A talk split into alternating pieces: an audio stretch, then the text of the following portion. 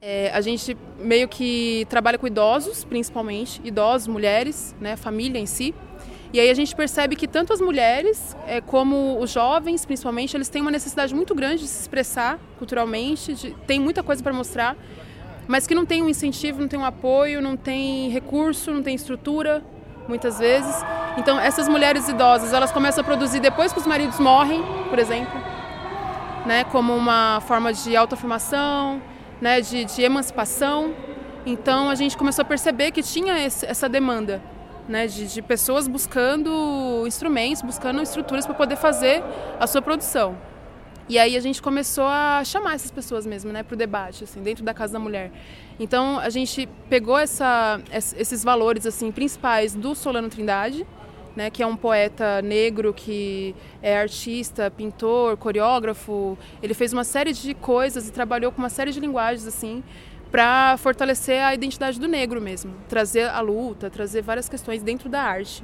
Então a gente pegou essa, essa relação que a gente já tinha também próxima com a família e meio que pensamos, né, a gente meio que fundou um coletivão de coletivos. Né? Então é muito baseado assim nessa coisa de Solano Trindade, que é pesquisar na fonte e devolver ao povo em forma de arte. Ele tinha essa máxima, né? E aí a gente já tinha essa relação próxima e aí a gente pegou esse nome e começamos a juntar pela internet mesmo. Então a gente começou a perceber que, que essa forma de se organizar coletivamente, ela é muito muito mais avançada e muito mais tecnológica do que qualquer outra coisa, qualquer outro edital ou fomento ou coisa que a gente tem acesso. Então, é muito natural. Mas eu acho que ela surgiu muito disso, assim, da nossa própria necessidade de produzir, de fazer as coisas e de não conseguir e, e se juntar e perceber que dá certo se a gente fizer junto. Aqui na Bienal é quarta e domingo.